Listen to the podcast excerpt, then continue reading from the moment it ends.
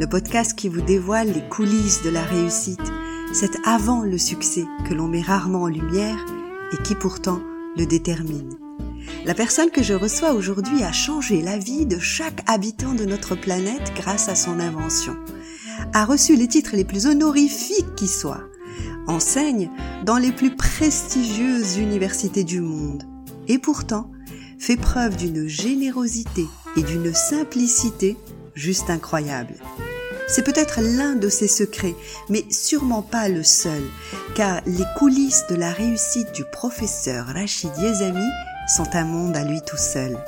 Je vous laisse le découvrir sur le podcast 27. Bonne écoute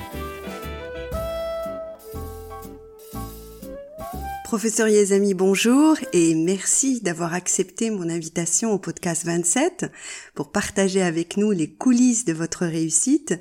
Et quand on parle justement de réussite d'un adulte, on, ne peut pas occulter euh, cette part de l'enfance dans laquelle il s'est passé des choses, il y a eu des rencontres et aussi des, des passions qui se révèlent euh, et qui déterminent le succès qui arrive par la suite. Et alors pour vous, la passion, elle a démarré aussi euh, par euh, un personnage de bande dessinée? Écoutez, en fait, il y avait la... les albums Tintin, mhm. d'accord?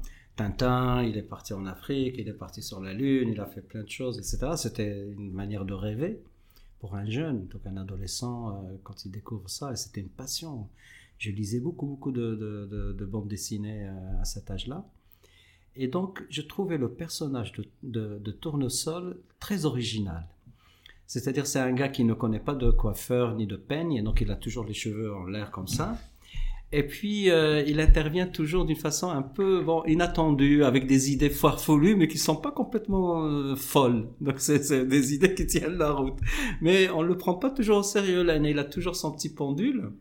Donc il cherche et puis il dit voilà, etc. Il est toujours un peu, euh, un peu sur le nuage dans la lune. Et euh, je dis bon, c'est comme c'est un professeur tournesol, il est passionné par la science, etc. Et euh, c'était devenu plus ou moins mon modèle. Là, en même temps, euh, il veut se faire se prendre au sérieux, d'accord? Et en même temps, il est drôle. En, quelque sorte, il, il, est, il, est, il se prend pas au sérieux, mais il est quand même sérieux. Voilà, exactement. C'est exactement ça. Et c'est le professeur. Et c'est un peu comme ça. Voilà, je suis quand il s'agit de travail, bien sûr, très sérieux.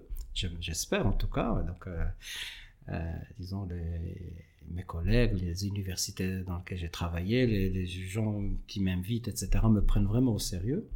Mais en même temps, je peux faire une blague comme ça en plein milieu d'une conférence, euh, faire rire les gens, j'adore ça. Et puis, je trouve que l'humour, il fait passer beaucoup de, choses. Donc, euh, c'est quelque chose que j'ai cultivé, que j'ai d'une certaine manière hérité de mon père. Mon père, il avait beaucoup d'humour, c'est vrai. Il nous faisait rire. Et donc, euh, j'ai trouvé ça super, pour, pour détendre l'atmosphère, pour euh, voilà, ça, on s'approche plus des gens par l'humour. Et ce qu'il y a dans l'humour, c'est universel. Vous pouvez raconter une blague euh, qui fait rire euh, des Marocains, des Français, des Chinois, des Japonais, des Américains, et ça fait rire les gens. C'est vrai. C'est quelque chose que, l'humanité se partage, l'humour. On est des, animaux qui rient, on sont pratiquement la seule race apparemment qui rit, mais enfin il y a d'autres animaux qui apparemment rient, mais on a cette, euh, justement cette capacité de rire, et moi je trouve que c'est c'est très bien euh, de rire comme moyen de communication quand on prend des choses. Euh, il y a des choses qui sont sérieuses, il faut le dire. Il n'y a pas besoin vraiment de trop de gravité, euh, ni de, de dire aux gens, leur dire qu'ils sont responsables de ceci, de cela, etc. Même si c'est un peu vrai, mais faut un peu adoucir tout ça pour faire passer le message. C'est d'être sérieux sans se prendre au sérieux. Voilà, exactement. Ça, c'est le, le, le, mot-clé, c'est exact. D'accord. Ah, vous avez parlé de votre père, donc votre père était la mine des laitiers. Oui.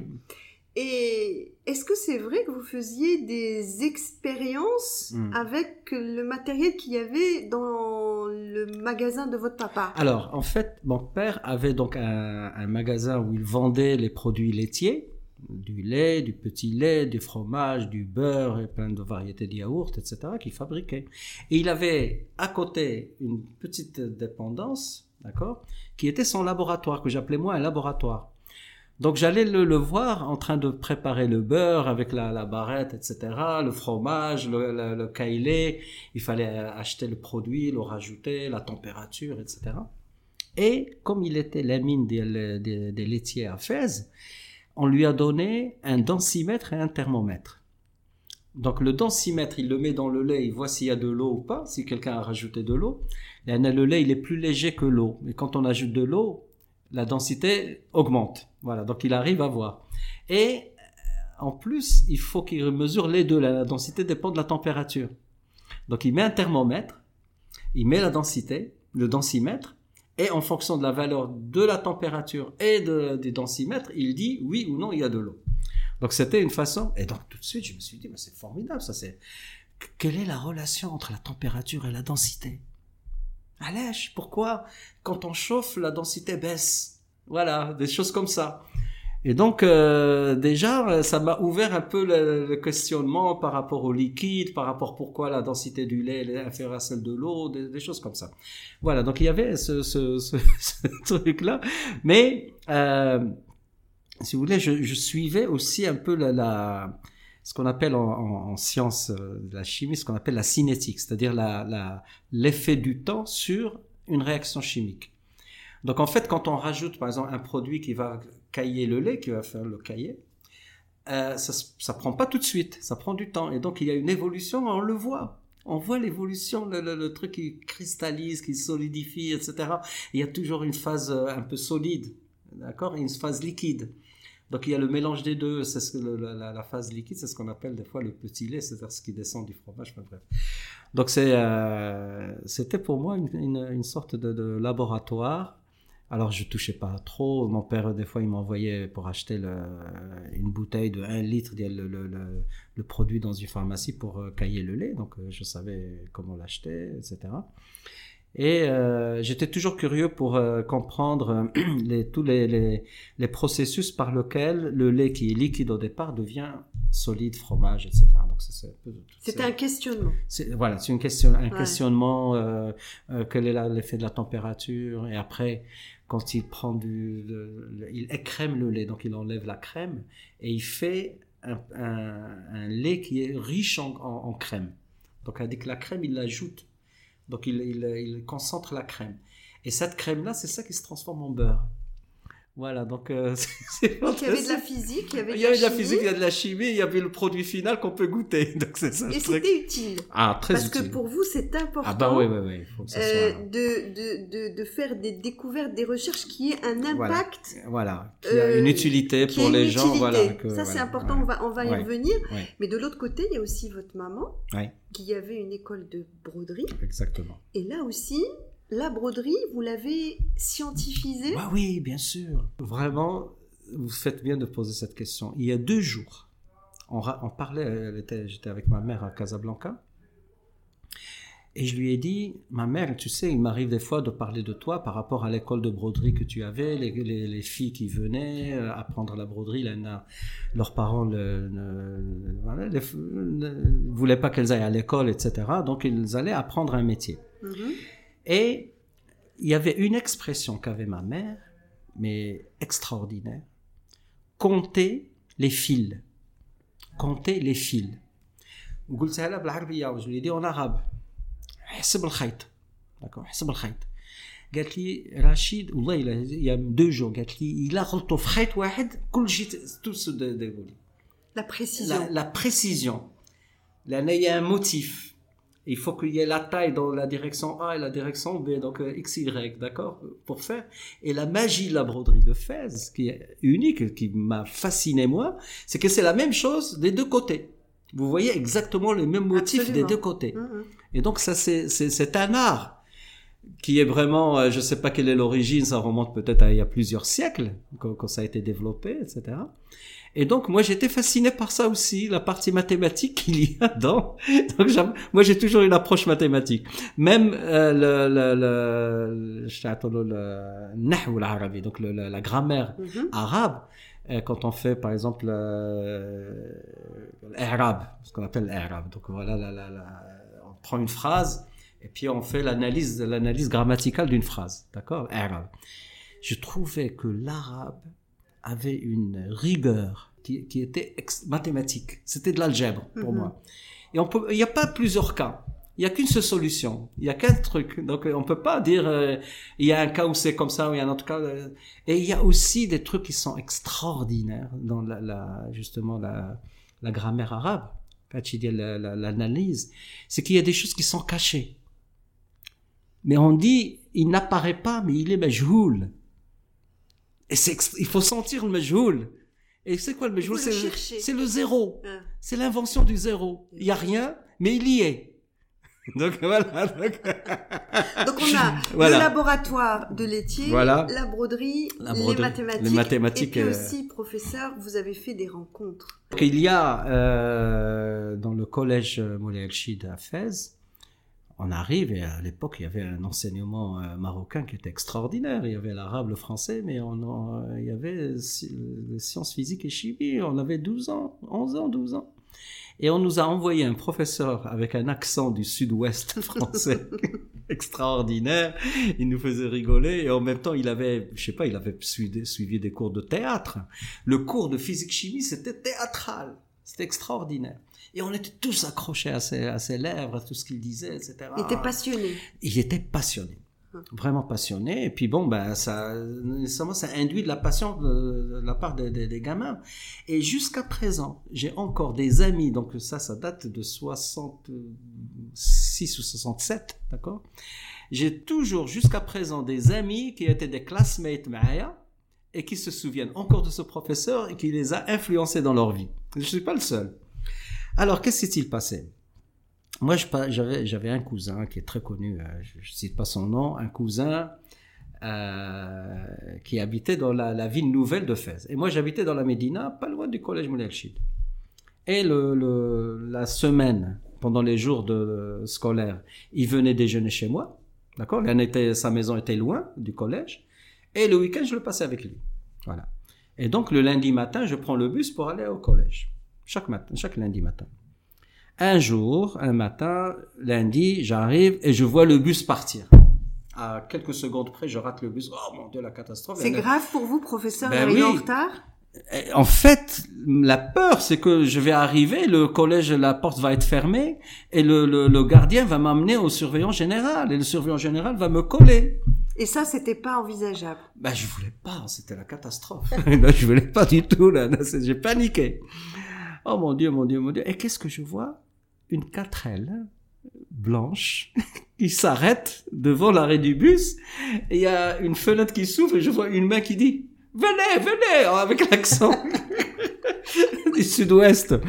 C'est mon professeur de physique-chimie Avec qui vous aviez cours? Avec qui? J'avais cours, il, il- il y allait. Alors, euh, je suis monté avec lui et je tremblotais comme ça, comme il fait. Là, j'étais impressionné de me retrouver avec ce professeur. Et puis, je sais pas ce qui lui a pris.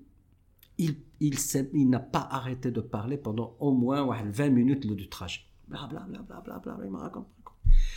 Et donc, si vous connaissez un peu la géographie la- entre la ville nouvelle et la- la- l'ancienne ville, côté euh, la porte de Ftouh, ça descend jusqu'à Ouedfès, la rivière, donc il y a, voilà, et puis ça remonte.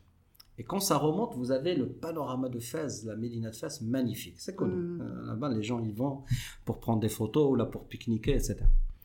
Et pendant toute la descente, blablabla, blablabla, blablabla, blablabla. Et alors il arrive et puis commence à monter. Et sa 4L, elle avait les trois vitesses. elle montait à 20 à l'heure, 15 à l'heure. Je suis allé doucement. Donc il parlait. quand est-ce que ça va s'arrêter Je voyais ça comme un cauchemar. Et à un moment, moi je suis à sa droite. D'accord? Et je vois sa tête et derrière la Médina de Fès le Hmm. panorama. Et ce moment-là, je le garderai pour le restant de ma vie. Il m'a pointé de son doigt et il m'a dit Toi, Rachid, tu seras chimiste. je vous jure, exactement. Toi, Rachid, tu seras chimiste. Oui, oui, oui, très bien. Alors, euh, pourquoi? L'année, il, s'est rendu compte qu'en classe, il y a des choses que beaucoup d'autres gamins n'arrivaient pas à bien comprendre, les, puissances de 10. C'est quand on parle de la charge d'un électron. 10 puissance moins 19. La masse d'un proton, 10 puissance moins, euh, ou la d'un électron, c'est 10 puissance moins 3, moins 23, ou là, des, trucs incroyables. Le nombre d'Avogadro, euh, des, des, trucs comme ça, 10 puissance 23, le nombre d'Avogadro. Et vous, c'était du petit Pour moi, c'était, je jonglais avec ça. Hein. ça me posait aucun problème. Les puissances de 10, qu'elles soient grandes, géantes, là, les 10 puissance moins quelque chose, pour moi, c'est pas 0,0, je me rappelle très bien. Eh ben, vous mettez 0, 0, 0, 0, 0, 0.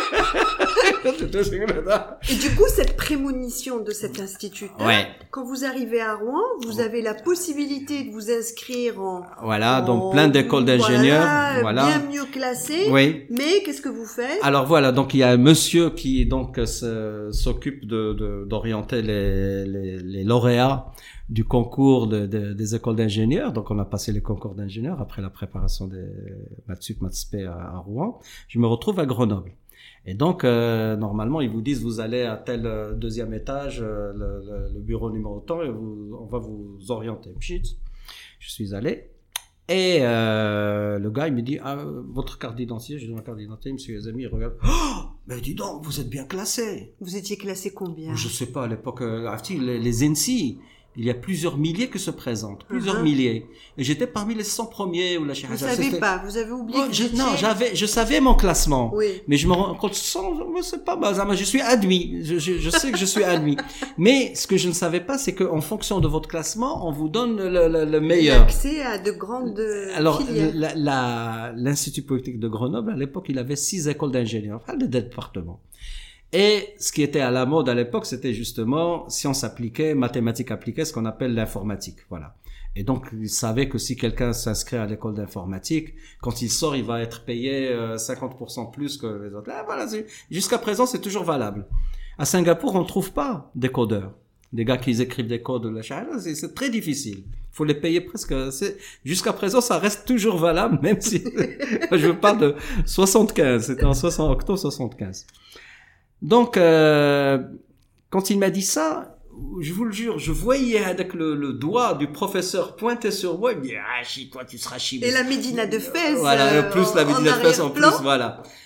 Je lui ai dit à ce monsieur, écoute, excusez-moi, mais non, je vais aller à l'école d'électrochimie. Ah quoi, l'école d'électrochimie, elle est classée cinquième sur 6 Vous allez, comment, vous êtes fou, quoi? Donc, Non, non, j'ai- j'ai- moi je suis marocain, euh, je- j'aime bien la chimie, j'ai envie- Oh, bah, écoutez, c'est votre choix.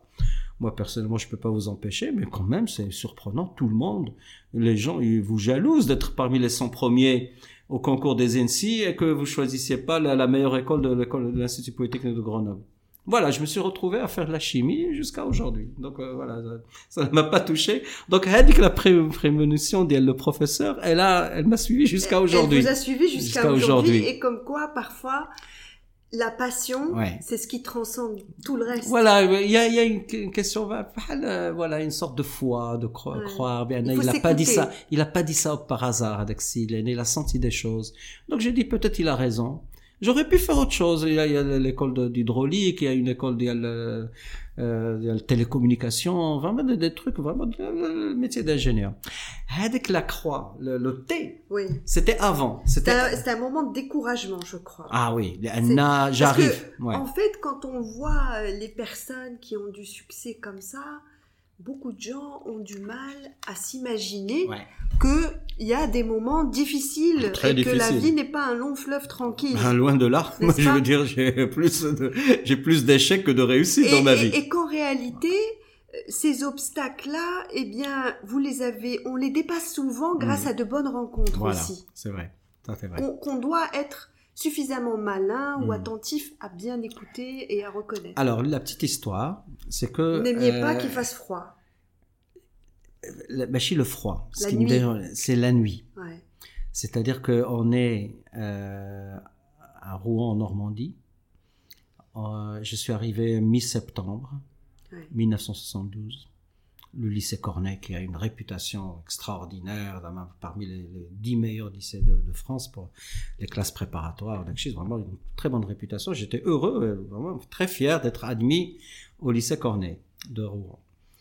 Et euh, début octobre, ben, un mois après, euh, les classes, c'est le tarif.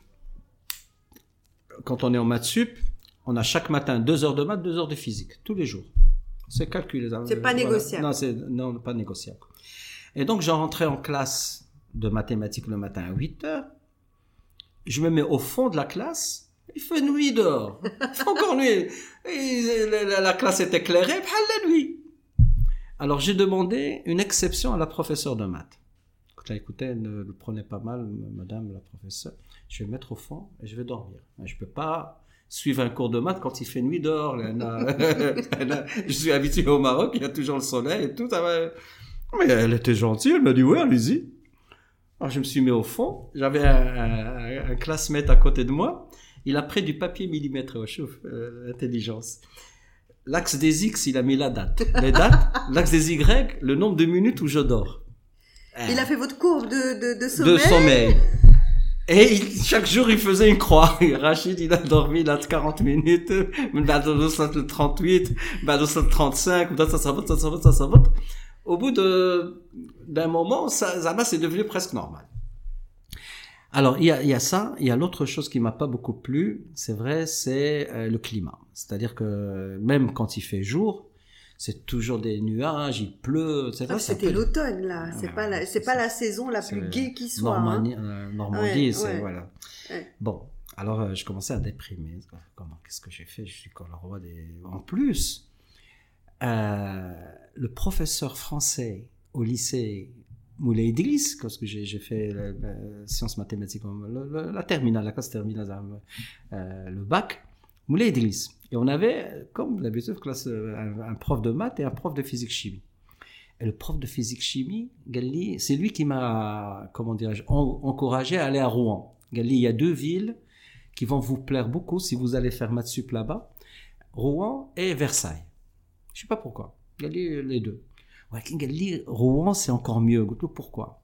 C'est une ville médiévale, comme Fès faut remonter à plusieurs euh, euh, plus de mille ans l'histoire moins le soleil. Moins le soleil. Mais mais la la similitude euh, c'est dans le nombre de, de clochers et le nombre de minarets et là il m'a Cali c'est la ville à 100 clochers et Fès c'est la ville à plusieurs centaines de minarets donc c'est vraiment plus l'histoire etc c'est super je vais aller à Rouen Bien sûr, j'ai accepté d'aller à Rouen.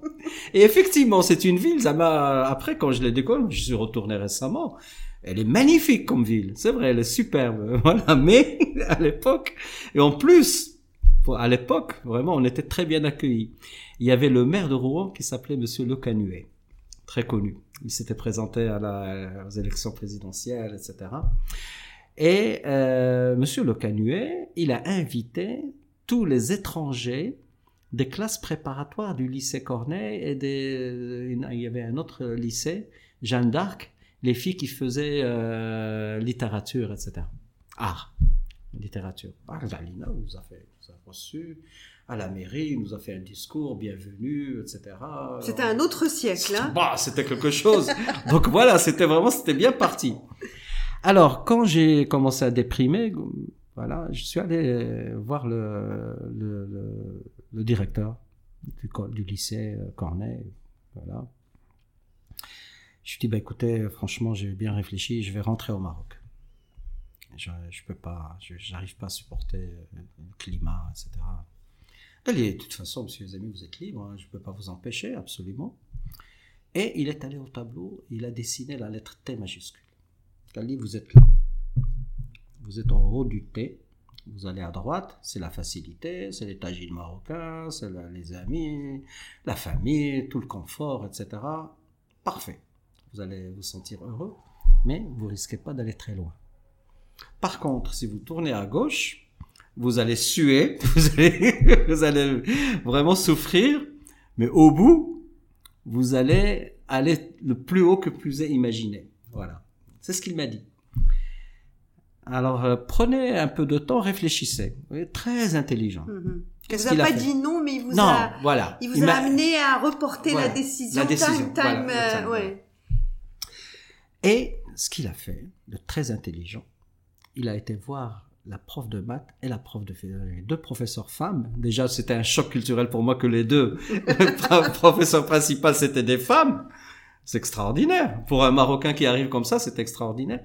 Et il leur a dit, faites attention à Rachid Yazemi, voilà, il passe par un moment difficile, etc. Et j'ai senti, le lendemain, ben, la prof de maths, elle m'a envoyé au tableau, elle ah bah c'est très bien. Même invité à dîner, ah, Oui, la prof de physique-chimie, elle m'a invité chez elle à dîner, etc.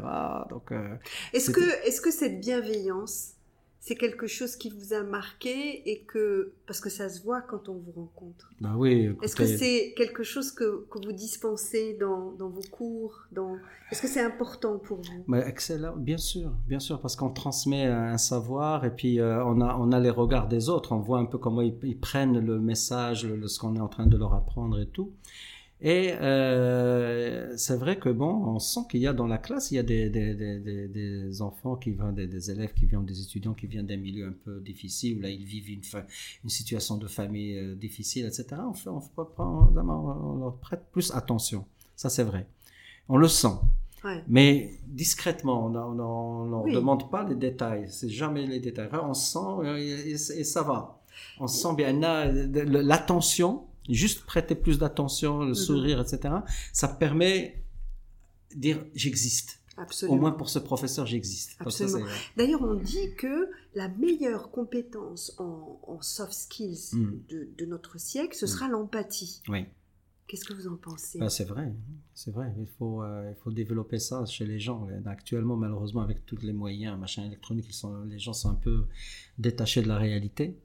Et on est des humains on a des voilà on a des, des, sentiments voilà. Il faut c'est vrai il faut rappeler aux gens que qu'on est vraiment des humains qu'on fait, fait partie de la même race euh, des hommes euh, des femmes etc et que euh, de temps en temps il y a des gens qui, qui passent par des moments difficiles. Il faut leur, leur prêter attention les écouter les aider etc donc c'est vrai ça c'est le côté c'est un message que qu'on entend de plus en plus hmm. heureusement mais il y a quand même tout un clan d'égoïsme d'opportunisme etc., qui continue. On ne sait pas trop qui va gagner ou si finalement on a déjà gagné d'avance et déjà perdu d'avance. C'est-à-dire que il faut que les gens apprennent à prendre des, euh, des satisfactions euh, autres que très matérielles. Mm-hmm. Voilà. Donc, euh, quand on fait quelque chose vis-à-vis de quelqu'un et que on a contribué d'une certaine manière à le rendre un peu plus heureux ou la, accepter plus euh, une situation de la c'est vrai que on, sent en soi-même une certaine satisfaction qu'on ne sent pas même si on vous donne un million d'euros. Exactement. C'est ça. Et donc ça, il faut que les gens apprennent qu'il y a une valeur très importante. Euh, Alors au Maroc, on dit souvent que la gentillesse, c'est de la naïveté. Bah, c'est vrai que ça dépend de qui, ça dépend de qui la reçoit, qui la donne. Donc moi, c'est vrai que euh, il y, a une anecdote que je vous la raconte. J'étais avec euh, un, autre professeur allemand et j'ai un ami japonais qui a créé une grosse société en Japon, etc. Et on voulait aller le voir pour voir comment on peut travailler ensemble. Donc avec l'allemand, il était avec moi à Singapour, China. Et nous vous avez parlé japonais parce que vous avez appris ah non, j'ai appris japonais, c'est vrai, j'ai appris japonais, mais là c'était en anglais. Alors on fait la réunion de travail, etc. On se met d'accord sur un certain nombre de choses et après je lui dis, tiens, euh, si on prenait une photo. Ah, bien sûr, il a appelé sa, son assistante.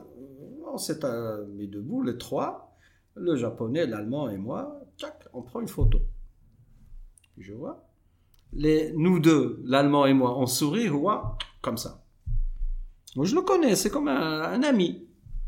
Outlou, euh, comment ça se fait Tu arrives pas à sourire, c'est un problème? Les smile Smiling is a sign of weakness. Sourire est un signe de faiblesse. Donc en, au Japon, on, euh, voilà, sinon vous allez penser que je suis faible. Donc c'est la même chose. C'est-à-dire la, la, la, gentillesse et trucs comme ça peut être prise par un certain nombre de gens comme un, signe de, de, faiblesse. Voilà. Mais en fait, non. Moi, personnellement, ma gentillesse m'a permis de, de, triompher dans pas mal de situations et, les gens me le reconnaissent. Ça va, ça va dans les deux sens. C'est comme un miroir. Donc moi, je ne jamais, jamais essayé de, de, de changer ma nature. Mais bon, euh, c'est vrai qu'il y a des moments de tristesse, je suis triste, mais sinon, le reste du temps, qu'est-ce qu'on a à perdre à faire un sourire à quelqu'un? Franchement. Rien. Rien. Rien. Voilà. Alors, en 1980, professeur, vous transformez le graphite en or. Ouais, c'est vrai. Ouais. Ah ben ça c'est le tournant de ma carrière. Ça, Ça, c'était c'est l'alchimie. Ça, c'était le petit garçon de, de, de voilà, de, de la Médina Medina qui de voilà, voilà, tout. exactement. Il arrive à impacter 7 milliards d'êtres humains, Ouais. et même un peu plus. Bah oui, il y a plus de, il y a plus, il y a voitures 10 milliards, électriques. 10 milliards de batteries en 2021 qui ont été construites et là, il y a 7 milliards et quelques de Et population donc vous, humaine. vous arrivez à cette découverte, et c'est un exemple de sérépandité, j'arrive jamais à le dire en La français, sérépandity, Ouais. parce qu'en fait, c'était pas ça que vous étiez Non. en train de chercher. Non, du tout, D'accord. absolument. Qu'est-ce que En vous fait- ressentez à ce moment-là quand vous voyez que le graphite est en train de, de stocker l'énergie, si Voilà, j'ai bien stocker compris du lithium, voilà. Il stocke le lithium. En fait, le graphite, c'est gris, c'est noir. D'accord, c'est la le truc, crayon. voilà, la mine de crayon. D'accord. Et quand on, il est, il est sous forme de millefeuilles. Mhm. Donc, c'est des feuilles de, de- de carbone. D'accord? Et entre les feuilles, on peut mettre, dans le millefeuille, on met de la crème, mais là, on met du lithium. Donc, le lithium rentre entre les couches. Il écarte un peu les couches. Et il y a des réactions qu'on appelle des transferts de, de charge. Mhm. C'est-à-dire que le, le, le graphite, au départ, c'est un semi-métal. D'accord? Il devient métallique. Il, a, il devient conducteur métallique. D'accord? Il a une propriété d'un métal. Et la magie, ce transfert d'électrons fait qu'il change de couleur. Donc, la phase finale, quand on met le maximum de lithium dans le graphite, la phase finale, elle est dorée. D'accord? Mais avant, il était passé par une, une phase bleue, euh, un peu métallique, et après ça devient plus bleu, et après il y a un mélange entre le bleu et le doré. Ça fait un mélange, euh, voilà, violet. C'est magnifique, Ouais. c'est fantastique. Et après ça devient doré. Et euh, moi je faisais partie, donc j'ai commencé ma thèse. J'ai commencé ma thèse en 78. Vous étiez déjà au CNRS là Mazel. ou- Non, je suis pas Ouais. encore entré au CNRS, mais le laboratoire où j'ai travaillé fait partie du CNRS. hein, mais il était associé au CNRS. Ouais. Donc quand j'ai commencé mon DEA puis ma thèse en 78, euh, j'ai- heureusement c'est ça le- aussi le, le- le truc super dans le système français, c'est qu'on a des conférences nationales sur le carbone. Donc je faisais partie d'un groupe, euh, le groupe français des études du carbone, et un autre groupe qui s'intéresse aux matériaux d'insertion dont le carbone, mais il y a d'autres, les argiles, etc. Donc c'est une spécialité euh, à part. Et donc, j'ai appris, quand j'allais à la première année, 78-79, que quand on rentre du lithium dans le graphite, il change de couleur, il, devient doré. Sauf que les gens qui ont euh, réussi à intercaler du lithium dans le graphite ne l'ont pas fait dans une batterie. Ils l'ont fait dans une réaction chimique. A plus B. Anna, je fais A plus B plus des électrons. Donc c'est de l'électrochimie. D'accord? Et donc les gens euh, ont essayé d'intercaler du lithium dans le graphite dans une batterie, dans une cellule électrochimique. Ils n'ont jamais réussi. Le graphite, il a tendance à gonfler quand, quand le lithium rentre. Il rentre pas tout seul. Le lithium, c'est un tout petit euh, ion. C'est le, petit, un des plus petits cations. Une barre d'hydrogène. Donc, c'est vraiment tout petit. Normalement, quand il rentre dans le graphite, il va pas déformer beaucoup. Mais, il rentre pas tout seul. Il rentre avec un cortège de beaucoup d'autres molécules, ce qui fait qu'il y a ce qu'on appelle une exfoliation, donc ça se démolit, donc la structure du graphite est démolie complètement. On a broyé le graphite. Donc les gens ont publié que, quand j'ai commencé ma thèse, les- quand j'ai regardé la, fait un peu une recherche bibliographique, qu'ils ont essayé, mais ça ça a jamais marché. Ben là, ils n'ont jamais réussi à avoir la phase dorée. Et vous, vous vouliez l'avoir. Et moi, je, non, j'ai, la question est, pourquoi ils ont échoué? voilà, pourquoi? Comprendre pourquoi ils ont échoué. D'accord? Et euh, on savait dans le groupe français des études du carbone et l'intercalation, bien là, quand euh, on peut pas dans un dans une cellule électrochimique rentrer que le lithium tout seul. Surtout si on utilise ce qu'on appelle un électrolyte liquide. Tout le monde utilisait des électrolytes liquides à l'époque.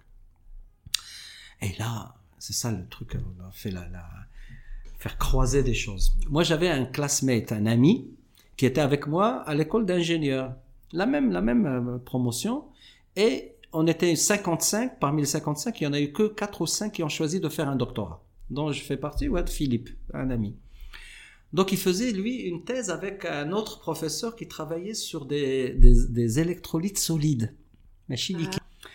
Et on allait tous les jours déjeuner ensemble. Avec euh, Philippe. On allait déjeuner. On se racontait des histoires de d'autres choses, etc. Et un jour, je lui ai dit, Philippe, est-ce que tu peux me passer un morceau de ton électrolyte? Elle dit, je peux te donner la recette pour le fabriquer, je peux t'en donner un petit morceau, mais surtout ne le dis à personne. Son directeur de thèse, il ne voulait pas que d'autres utilisent. Pour lui, c'était la, la découverte du siècle. Hein, Il y a des gens comme ça, tu sais. Ils sont pas partageurs. Ils veulent pas, Ah. surtout pas. Mm. ça va lui échapper, etc. Donc, euh, j'ai pris avec le morceau de, de polymère qu'il m'a donné et j'ai fait un sandwich. J'ai fait lithium métal, le polymère et le graphite. Voilà.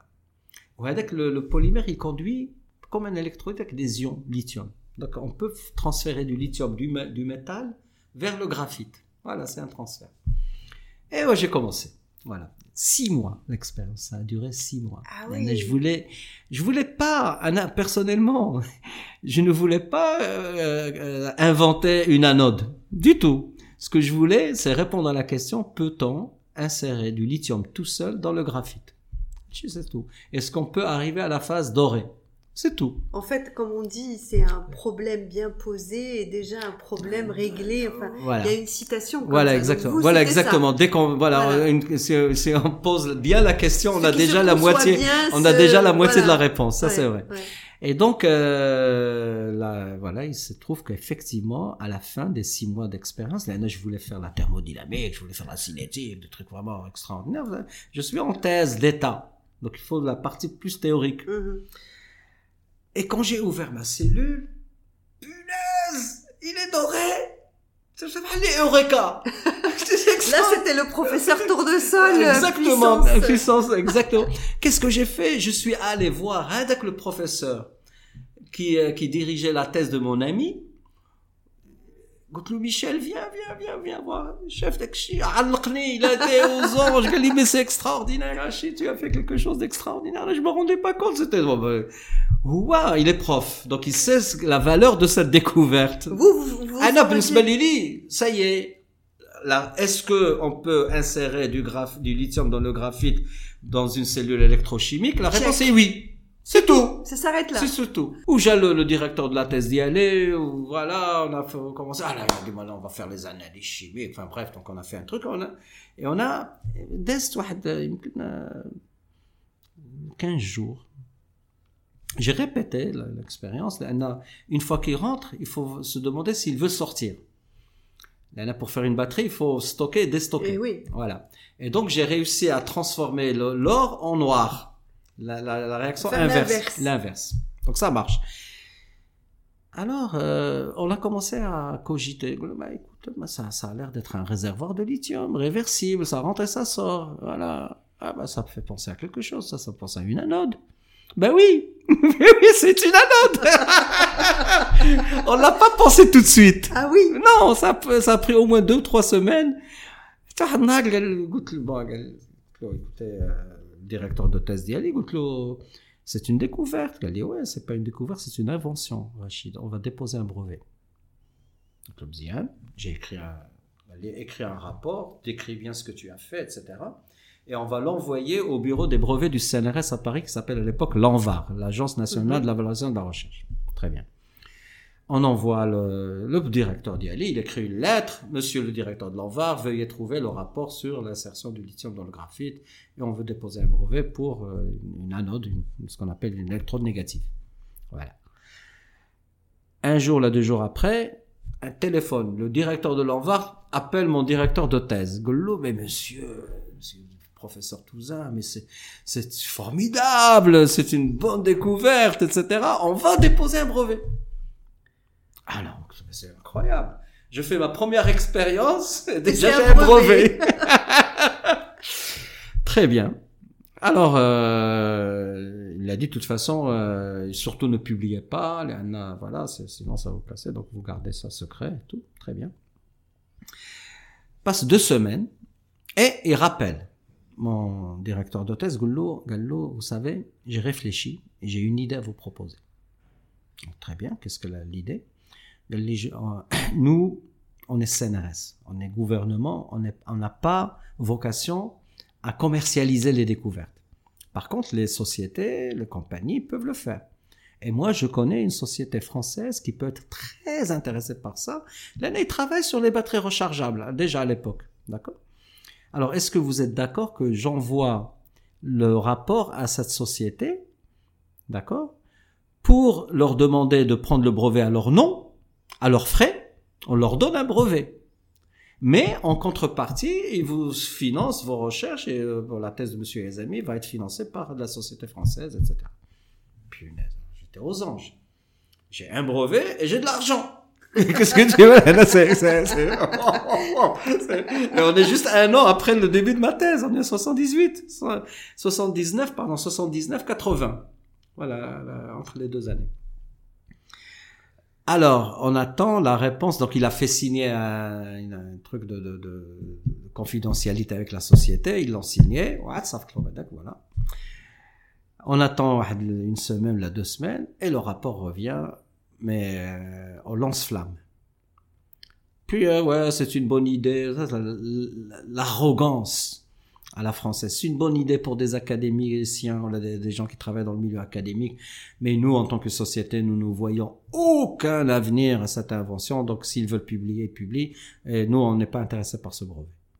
Paf Encore une entreprise qui avait du flair. Ah oui, ça, il est de très loin. il sentait les choses de très très loin. Donc, euh, alors ça, c'est vrai que moi, je j'ai pas d'avis personnel. Avec le directeur d'Iel Lanvar, il a dit, monsieur, euh, monsieur Touzin, le directeur de la thèse, dit, qu'est-ce qu'on fait? Soit on le fait tout seul, soit on abandonne. Et ça, c'est une décision, mais d'une importance extraordinaire. Ah, le professeur Hadadi, avec tout le respect que j'ai pour lui, il n'y est pas derrière l'idée. Il m'a laissé faire, c'est tout. Oui, je l'ai informé. Il savait tout. On, fait, on se réunissait, on savait, mais j'ai rien caché. Et à la fin, quand il a vu, il était content quand il a vu que ça a marché, donc il était très content. Mais il voulait être co-inventeur, ce qui, c'est pas, c'est pas, pour moi, c'est pas un problème, d'accord. La seule chose que je, d'une certaine manière, je lui reproche, c'est qu'il s'est écrasé. Il a dit, si la société, moi je ne veux pas faire de, de vagues. Il n'y a pas eu de brevet de déposer. Il n'y a pas eu de brevet de déposer, malheureusement, ce qui a fait perdre à la France au moins 50 ou 60 milliards de dollars sur les 20 dernières années, au moins. Et ce, qui, et ce qui aurait fait de vous le Elon Musk marocain. Voilà, voilà, exactement. Non, mais c'est vrai, euh, c'est vrai. Alors, qu'est-ce qui s'est passé? La petite anecdote, c'est que quand j'ai fini ma thèse, en 85, je me suis présenté au CNRS, ils m'ont accepté. Donc je suis entré comme chercheur au CNRS officiel. C'est un concours très difficile, je peux vous le garantir. Et l'année d'après, j'ai demandé d'aller au Japon. Et le CNRS m'a dit, bien sûr, on vous envoie, vous venez d'entrer chez vous, je suis au Japon. Et j'étais à Kyoto. Et un des élèves, des étudiants japonais, avec le centre de recherche Kyoto, l'université de Kyoto, il était embauché par Sony, à la fin de au mois de mars, ils finissent les, les, les, diplômes. Et le 1er avril, tous les Japonais prennent le, premier job le 1er avril. 99% des Voilà. Et ils prennent la retraite le 31 mars. Ça, c'est les Japonais. Ça, c'est le système japonais. Voilà. Maintenant, ça a un peu changé, mais à l'époque, c'était comme ça.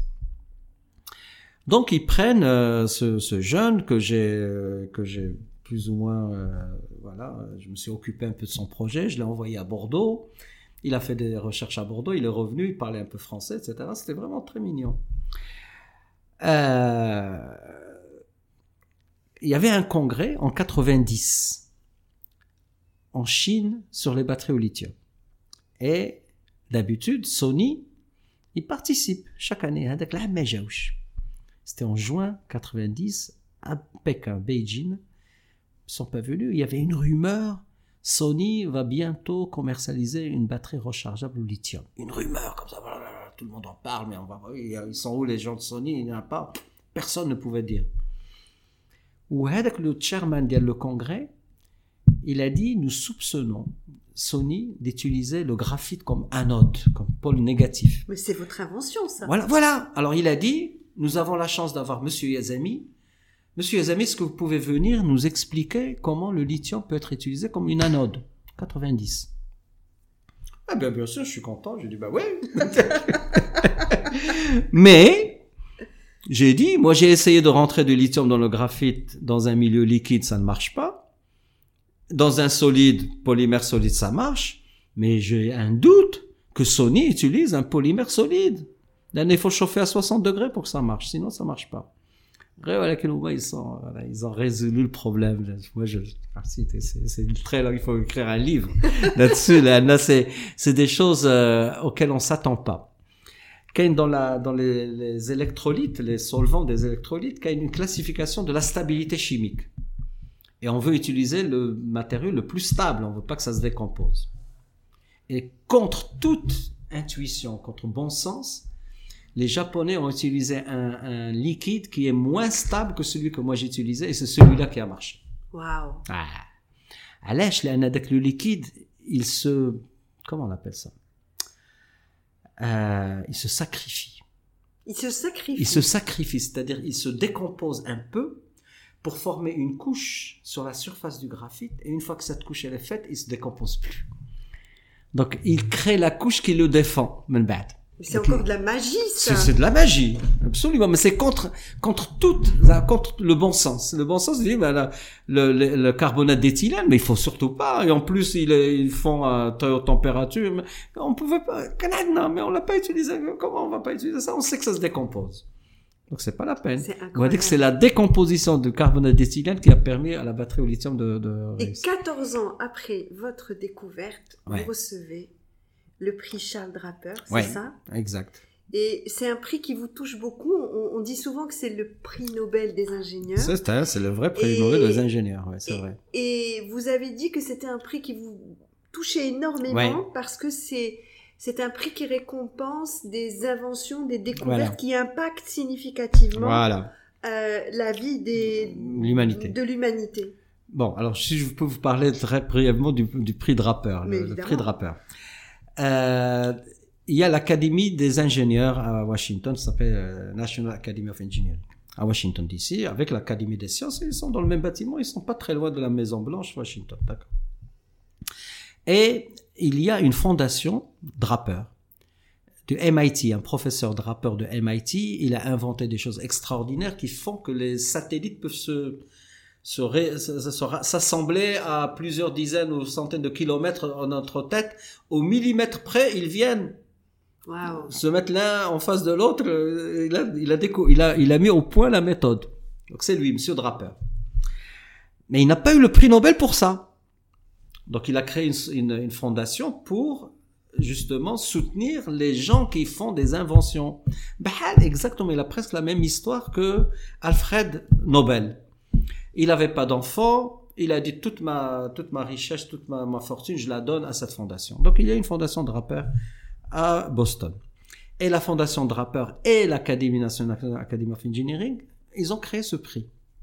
Qu'est-ce que vous avez ressenti quand vous avez appris 14 ans plus tard que vous étiez reconnu À qui vous avez pensé Non mais attendez, ça s'est passé pas comme ça. Ah bon J'étais à une réunion à, à, Singapour. Mm-hmm. En réunion, le téléphone sonne et je vois un numéro américain. Il était 11 heures le matin à Singapour. On a 12 heures de décalage, c'est-à-dire qu'il est 11 heures du soir sur la côte est. C'est bizarre. Bonjour, uh, hello, may I speak to Professor Rashid Yazami? Speaking. Il se, il, il se présente. I am the, the, the president of the, the, general secretary of the Academy of Engineering Washington DC. Bon, welcome. Euh, enchanté, quoi. Euh, voilà. Euh, On reste poli. Voilà, poli. Et je lui ai dit, What can I do for you? je vous jure. Quelqu'un que vous ne connaissez ni d'Eve ni d'Adam, qui se présente en tant que le président de l'académie.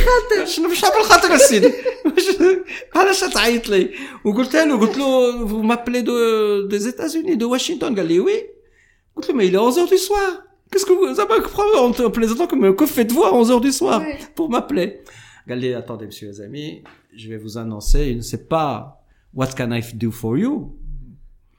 C'est moi qui veux faire quelque qui- chose, que, do quelque chose for you. C'est l'inverse. Mais toi, ah oui, c'est quoi? Regardez, ben écoutez, je vous annonce la, la bonne nouvelle.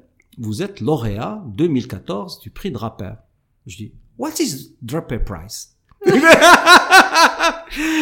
C'est vrai, euh, beaucoup de gens ne le connaissent pas, etc. Voilà. Et il m'a raconté la petite histoire. Il m'a dit, nous, à la fondation euh, Draper, on s'est rendu compte, on a avec regret, qu'il n'y a pas un prix Nobel des, des, des ingénieurs, pour les ingénieurs. Ait la chimie, ait la, la- la physique, ait la médecine, la biologie, médecine, ait une littérature, art, littérature, ait la paix ou le. Donc voilà, donc il y a, il y a cinq. Voilà. Donc nous sommes allés à Stockholm et on a rencontré l'Académie royale de euh, suédoise qui elle donne le prix Nobel. Au Gunnalhum, nous on veut sponsoriser un prix Nobel pour les ingénieurs. Poliment, les Suédois lui disent, il y a le testament de Monsieur Alfred euh, Nobel. Il dit, voilà, cinq, on peut pas rajouter. Donc euh, c'est pas possible. Alors on est revenu à Washington, on a créé le prix Nobel des ingénieurs nous-mêmes, voilà, avec la même euh, voilà impact. Ça, bah, écoutez, franchement, euh, Gali, euh, d'ailleurs, il y a d'autres membres de votre équipe qui vont le recevoir aussi. Il y a trois autres. Alors il y a Monsieur tel, tel et tel. Bien sûr, je les connais, c'est vrai, très bien. Et donc, Monsieur Yazami, notez tout de suite le 14 février 2014, vous êtes à Washington. Ça, c'est une belle Saint-Valentin, parce que vous avez l'habitude, professeur, de dire que vous avez épousé deux femmes. Oui, Votre épouse oui, et la science. la batterie, les et sciences, là, la. Saint-Valentin, Ouais. il y avait... Ouais, ouais, quelque chose comme ça, ouais. C'était... C'est ex- c'est extraordinaire, ouais. Et donc, euh, J'ai juste une petite question, ouais. professeur, si vous permettez. oui, Beaucoup de gens auraient pu avoir du ressentiment, euh, se dire victime, se dire ouais, on m'a pas reconnu, le brevet.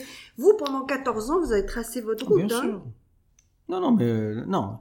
Euh, les Japonais, moi j'ai beaucoup voyagé, j'ai beaucoup de rencontres avec, c'est ça qui est formidable dans mon parcours, c'est les Mhm. rencontres humaines, etc. Un jour, on était dans un congrès franco-japonais, dans un site magnifique, à côté de Fuji, Fujiyama, Mhm. Fujisan, etc. Magnifique. Et c'était un onsen. Un onsen, c'est le bain, quand on rentre le soir et on est là, c'est chaud et tout, on est bien, on est dé- décontracté. Et il y avait un japonais, un ami à moi, un professeur, Gali Rachid. Je pense qu'un jour, la, l'anode en graphite, on doit l'appeler de Yazami Electrode. Donc c'est gentil. Oui, il était sérieux. Hein, il faut l'appeler de Yazami Electrode. Je dis, bah, c'est gentil, bah, écoutez, pourquoi pas, hein, si, si ça, voilà, ça leur plaît. Parce que la reconnaissance de l'invention, elle est reconnue par tous les scientifiques que je connais. Quand je vais le dans les, plus important, ce sont vos voilà, pères. mes pères, Ouais. ils le Alors, reconnaissent. une question, professeur. On dit souvent qu'on reconnaît ses amis dans les échecs. Oui. Et moi, j'ai une autre euh, philosophie là-dessus, j'ai une autre idée. Je me dis, on reconnaît aussi ses amis quand on a du succès, s'ils sont heureux pour nous Bien et qu'ils nous le disent. Qu'est-ce que vous en pensez Bah, de tout ça à fait, bien sûr, c'est le partage. Ouais. Voilà, donc on est, on est, on partage dans la, la douceur, dans la douleur et dans le, la joie, pour le meilleur et pour le Pour pire. C'est le valable pire. pour un couple euh, marié, que ça peut être valable aussi dans, dans l'amitié. Donc c'est effectivement vrai. Alors, Tho- Thomas Jefferson a Ouais. dit Je crois beaucoup en la chance Mm. et je constate que plus je travaille, plus la chance me sourit. Oui. Et je vois sous votre sourire, votre Mm. bienveillance, Mm. beaucoup de discipline et de rigueur. Bah ouais, obligé. Là, on est, on est dans un domaine qui exige la rigueur et la discipline, la science quand même. Quand vous publiez un papier, il faut que ça soit avec des preuves, etc. Et que ce soit parfait. Moi je remercie le bon Dieu. Aucun des, des pu- aucune des publications que j'ai faites n'a été contestée. Il n'y a pas eu quelqu'un qui a écrit, Monsieur Azami s'est trompé, etc. C'est faux. De- Mhm. la, la, la conclusion de son rapport, la soumission, c'est faux. J'ai jamais vu ça. Ouais. Donc ça, c'est, et ça, ça exige justement un niveau de rigueur scientifique. Vous avez la preuve, vous dites, vous dites exactement la démarche que vous a amené de A à Z, et vous faites des conclusions et tout le monde les accepte. Et, la, et la réussite, c'est beaucoup de travail. Énormément, bien sûr. C'est ce que vous avez appris de vos parents. Bah oui, ça c'est vrai. Ouais. Il faut rien ne tombe du ciel comme ça. Il faut euh, justement, comme on a dit au début, il y a beaucoup d'échecs, il y a beaucoup de, de, de, de barrières. euh, partout dans le, le chemin qu'on parcourt, mais il faut pas, on tombe et on se relève et on continue. Justement, euh, la face éclairée euh, de la Lune, d'après ce que Ouais. j'ai compris, Ouais. elle a une température de 150 degrés. Et puis quand elle n'est pas éclairée, c'est moins 150. Oui. Et ma question, c'est est-ce que réussir, c'est ne pas échouer ou c'est apprendre à échouer bien? Ben, les deux. Hein. D'abord, on, a, on est un scientifique. C'est comme un peu les gars qui sont très connus, les, les fins limiers de la police. Ils sentent, voilà, ça, ça doit être lui. Mhm. Dans un crime, on le soupçonne, on sent. Il y a des trucs que les autres ne voient pas. ou Il avec- suspect. Voilà. Nous, on a une intuition. Comme scientifique, on a un problème. On se pose un problème. D'accord? Voilà. On résout des problèmes tous les jours, des questions qui se posent.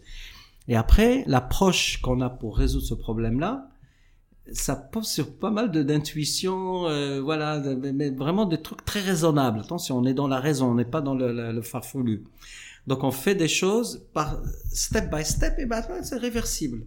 On va dans une direction, on, est dans la mauvaise direction, je claque, on C'est de la change. puis Voilà, sagesse. voilà, sagesse. Là, il faut continuer, voilà, il faut toujours per- persévérer. Donc là, Et alors, euh, professeur, euh, professeur Yazami, c'est Oui. un scientifique, mais maintenant c'est un entrepreneur. oui. Et vous avez lancé la 5-in-1 Batteries, c'est Ouais. ça? Euh, Ah parce, que, c'est- c'est- parce- que a bientôt fini. hein. Parce que non, non, c'est pas un problème. parce c'est que parce que vous avez une, une chose qui vous intéresse beaucoup, c'est la sécurité. Oui. Alors, euh, five in one. Que vous avez créé Cinq une puce qui va dialoguer Alors, avec la batterie, voilà, alors qui ça, va c'est- nous dire des choses. Ouais. En fait, euh, les, les batteries, on les a développées un peu comme des athlètes. Et euh, ce qu'on regardait, c'est les muscles. Mhm. Et on voyait pas qu'il y, y a un cerveau. On s'en foutait du cerveau. Ce qu'on voulait, c'est que la batterie vous fasse euh, vous dure le plus longtemps, qu'elle puisse euh, faire de la puissance, machin, etc. Donc on a développé vraiment l'aspect matériau pour augmenter les performances Mhm. des batteries. Alors, énergie, puissance, durabilité, etc., etc.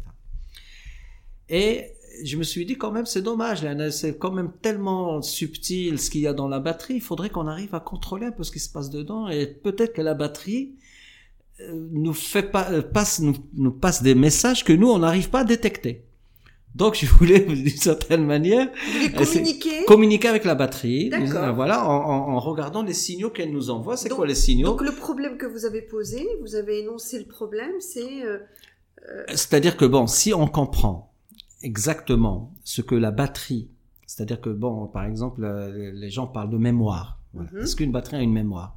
Moi, je dis oui. C'est-à-dire une batterie, si vous la laissez, vous avez un iPhone ou un téléphone et vous le laissez dans une voiture à la plage l'été qui fait 40 et quelques dehors, etc. Et à l'intérieur de la voiture il fait 60, la batterie s'en rappellera.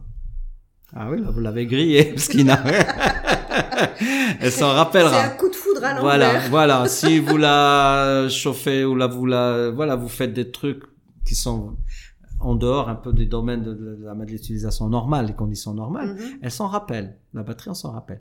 Mais la manière dont on se rappelle, pour les gens, ils disent, ah bah finalement, avant je pouvais utiliser mon téléphone pendant une heure et maintenant c'est 45 minutes, donc j'ai perdu. Mhm. Mais il n'y a pas que ça. Ça, c'est la partie extérieure. C'est ce qui est Mhm. visible.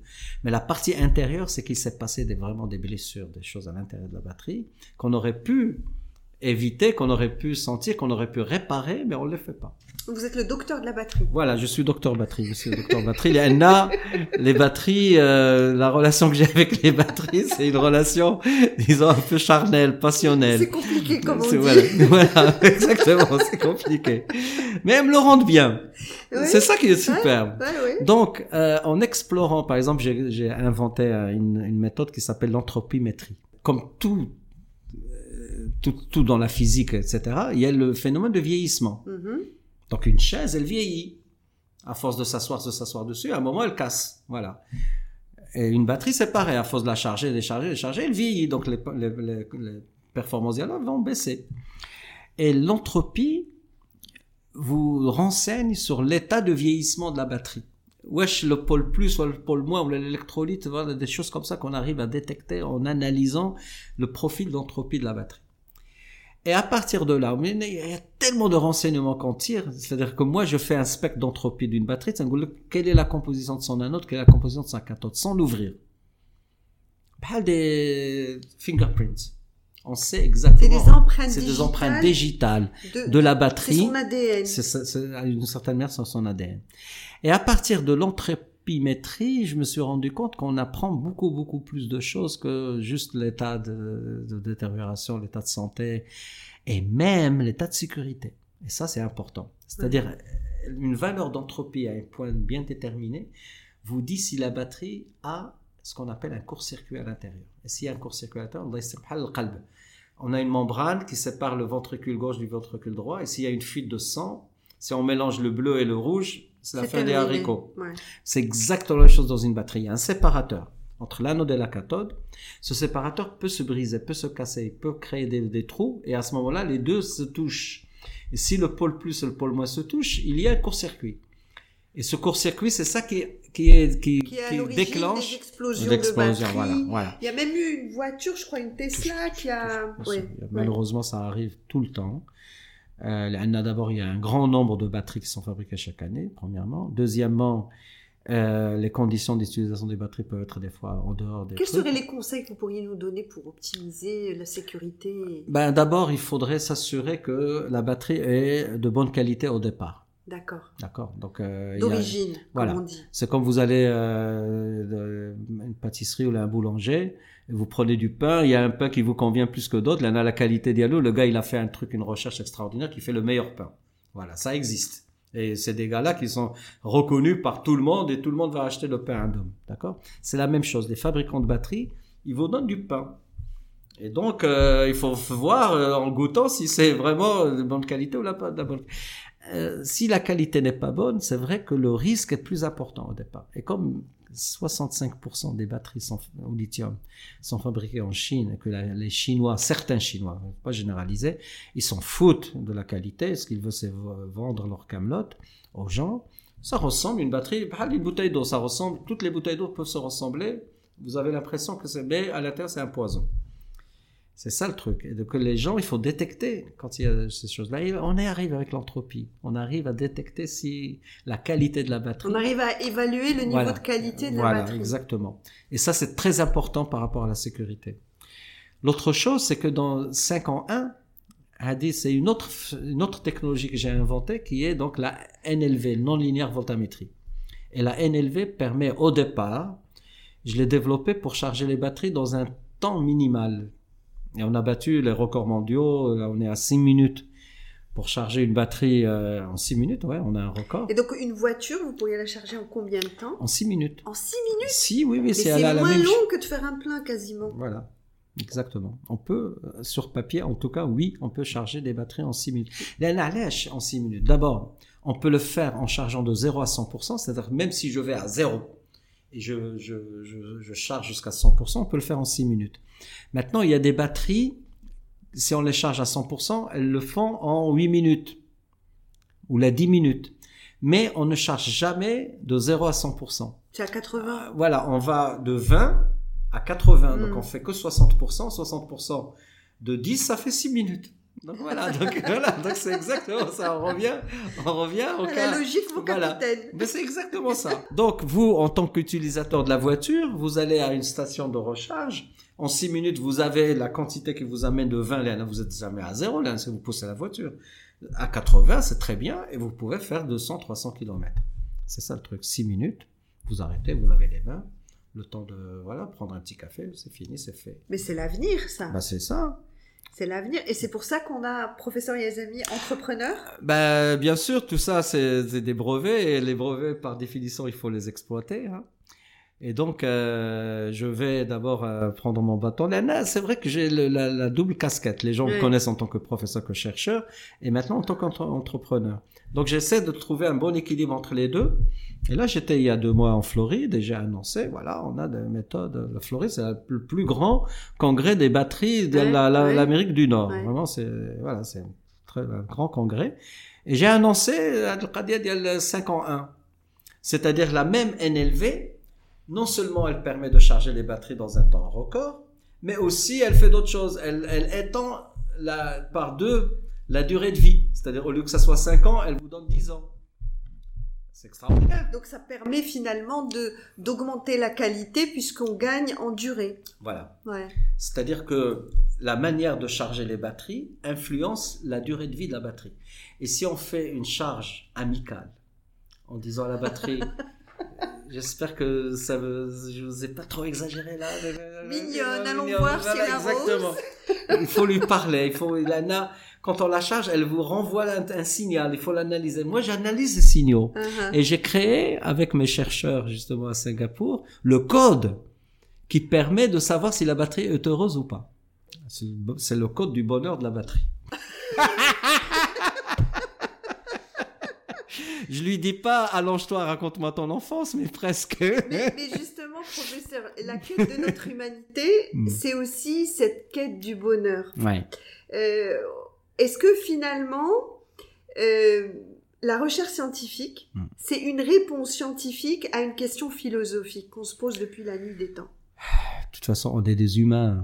On a des sentiments, on a une logique, on veut comprendre. On, euh, imagine un peu l'homme primitif en train de regarder le ciel essayer de comprendre pourquoi il y a autant d'étoiles, que ça, ça signifie. On est curieux.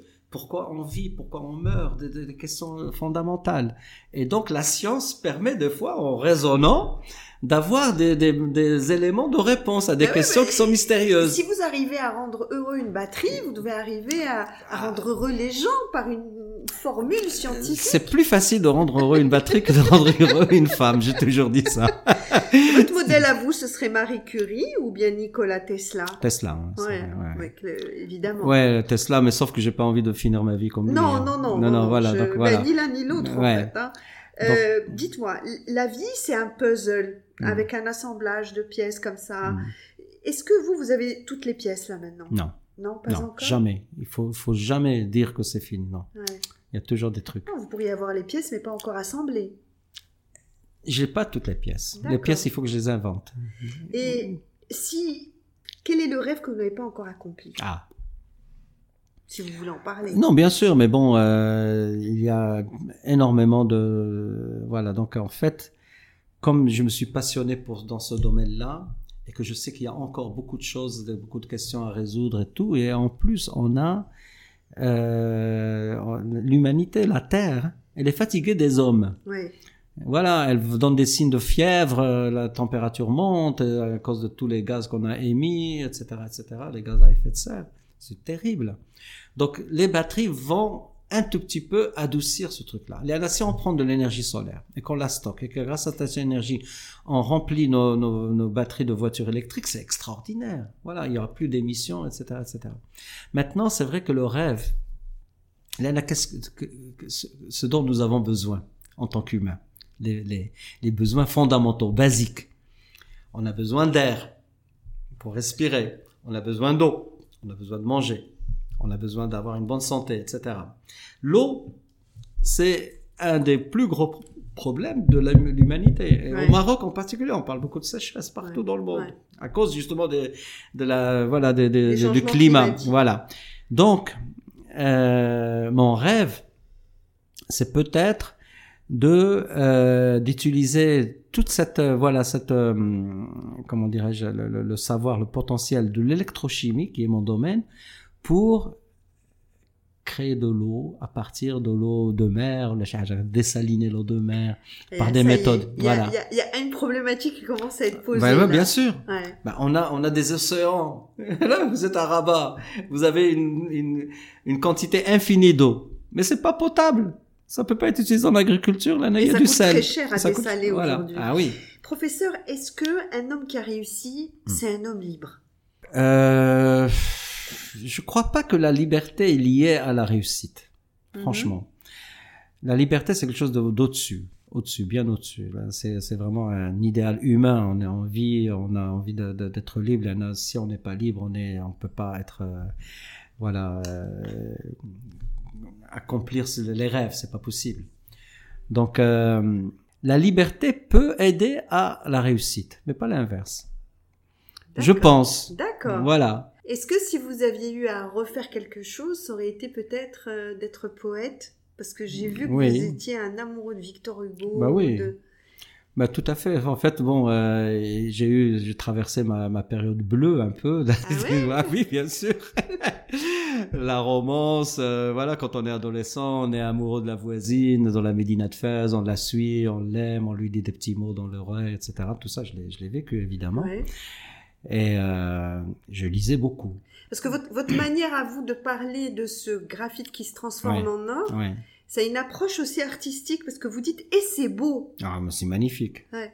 Ah, bah, c'est, franchement, euh, c'est aussi beau qu'un coucher de soleil, qu'une fleur. hein. non, c'est vrai. Je veux dire, c'est, c'est magnifique. Attendez, c'est comme la, quand la nature vous offre un cadeau comme ça, Ouais. c'est, c'est extraordinaire. Ah oui. Vraiment, vous remerciez le bon Dieu. Je veux dire, C'est pas, je m'y attendais pas. C'est vrai, je m'y attendais pas. Et donc, euh, pour cette période un peu romantique, euh, j'écrivais, j'écrivais des poèmes en arabe et en français, euh, Vous en écrivez toujours? Dans ma tête. Ah, mais il Voilà. faut les écrire. hein. Ouais, mais bon, il faudrait. C'est, vrai que c'est, c'est quelque chose que j'aimerais re- ré- re- retrouver. Vous passez Le- beaucoup de le temps littéraire. dans les avions, donc vous Voilà. auriez le temps. De... C'est vrai, c'est vrai. Non, en fait, euh, la poésie vient un peu d'un certain état de rêve, ou des, des trucs, on, on, on pense à d'autres choses, on sort un peu, on s'élève spirituellement, et puis on voit des, des choses. Et donc on les décrit par des mots. Et moi, c'est dans les pensées, Mhm. essentiellement. Donc euh, c'est vrai que des fois, je suis, euh, voilà, euh, le matin, je prends le bus pour aller au travail. Donc il est très tôt le matin à Singapour, il est tard au Maroc. Et j'ai un ami ou une amie qui, est là réveillée et je passe l'heure en, parlant à cette personne-là, voilà.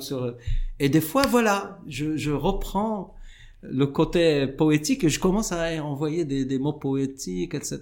Je décris le ciel, je décris les nuages, je décris les trucs. Donc on va avoir droit à un livre. J'espère. Déjà, vous nous parlez de manière très poétique de votre batterie. Ah oui. Donc, Voilà, le, la, On n'est pas loin. cercle, le cercle se ferme. Voilà, donc on part, on part de la poésie, on revient à la poésie de toute façon. dernière question, professeur. Réussir sa vie ou réussir dans la vie? Je sais pas franchement la différence des deux, mais euh, c'est vrai, c'est prétentieux de, de réussir sa vie. C'est peut-être plus facile de réussir dans sa vie que réussir sa vie. Là, sa, vie- sa vie, tant qu'on est vivant, elle n'est pas finie. Donc il y a encore quelque chose, on peut pas dire j'ai réussi ma vie, alors que je suis demain. encore vivant. Voilà. Mais réussir dans la vie, avec tout ce qu'on fait, etc., de- depuis zéro jusqu'à aujourd'hui, oui, bah, il y a une réussite dans la vie. Ça, c'est vrai. Professeur, merci infiniment. Bah, avec plaisir. Vous nous, vous nous avez appris beaucoup de choses. Et puis, cette bonne humeur, ce regard pétillant, Bah, ça donne une pêche. Moi, j'ai les batteries gonflées oh, bah, à bloc, là. Vous n'avez pas oublié quelque chose? J'ai pas oublié. Non, non, non, non, non. C'est qui? Professeur, vous m'avez promis de répondre à une question Ouais. très importante, Très bien. qui est Rouichet. Alors, le wishid, c'est, en arabe, c'est le diminutif de Rachid. D'accord? Et, euh, je sais pas, le soir, dans la, la, la petite chambre que j'avais euh, dans la Médina de Fès, etc. Je, après le- le- l'école, j'ai appris mes leçons et je vais dormir. Voilà. Il fait froid. Et on met la couverture comme ça, sur la tête pour ne pas avoir trop froid, etc. On commence à cogiter avant de dormir. Et, euh,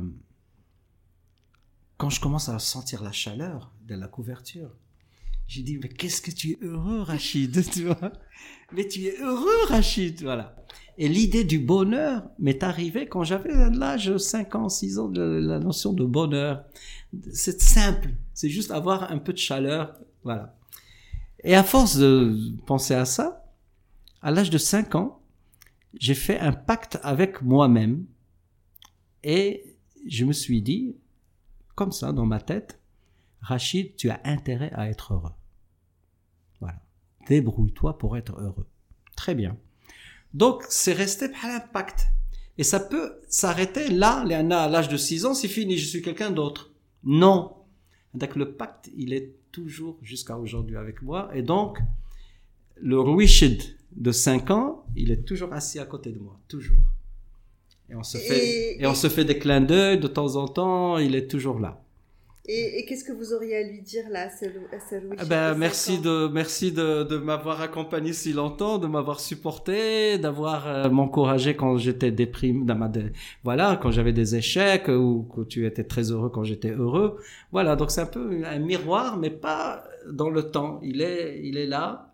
Le Richard, c'est mon compagnon euh, pour toujours. Voilà. Alors je dis merci au professeur et merci à Louis Ah oui, c'est vrai, il faut le remercier, ça c'est vrai. oui. Merci donc euh, donc c'est ça. Donc c'est un peu, euh, on est un couple mm-hmm. avec un pacte qu'on a signé un jour. On a fait, on a fait une petite mm-hmm. truc, on s'est mis du sang, voilà on se promet toujours d'être l'un avec l'autre, etc. Et, d'être heureux. D'être heureux, de, bien de pas se plaindre. Voilà. Il était heureux sous sa couverture Rachid. Donc c'est ça. c'est tout simple. C'est aussi simple. Le bonheur, c'est simple. Voilà. Et donc, euh, c'est vrai que je sais pas pourquoi. Franchement, ça, c'est le genre de choses un peu. Les gens vont penser que c'est un peu curieux, c'est une curiosité. Mais euh, c'est un jeu en même temps. Voilà j'ai promis quelque chose à quelqu'un, je tiens ma parole jusqu'au bout. Voilà, c'est tout. Et c'est une magnifique promesse. voilà, exactement, d'être heureux. Oui. Voilà. Et de rendre heureux les, rendre heureux les autres. Voilà, nécessairement. Je peux pas être heureux si vous êtes malheureuse. D'accord? Si, si vous me dites, moi je suis malheureux, je suis pas heureux. Donc il y a de la compassion dont on a parlé au début. Donc je vais essayer de comprendre, d'essayer de faire en sorte qu'au moins je vous arrache un sourire si vous êtes malheureuse. Oh, vous avez vu que j'ai le sourire depuis Ah oui, oui, ça c'est vrai. c'est impossible de pas non, vous sourire, Non, c'est gentil, c'est vrai, c'est vrai. Merci infiniment bah, encore je vous en Prie, Merci beaucoup, professeur. Voilà, Merci. Avec grand plaisir. Merci. Merci. La visite des coulisses de la réussite du professeur Alachid Yezami prend fin et j'espère que vous avez pu en retirer quelques idées, en tout cas sûrement de l'inspiration et pourquoi pas votre pacte avec vous-même que vous décidez de faire aujourd'hui pour vous rapprocher encore plus vite de votre réussite. Je vous donne rendez-vous lundi pour un conseil soft pour développer vos skills et jeudi pour une autre interview vous découvrirez comment mon invité est passé de vente de légumes dans un souk de Sbata à Casa à une levée de fonds de plusieurs millions d'euros. Pour le savoir, il vous suffit de vous abonner au podcast 27.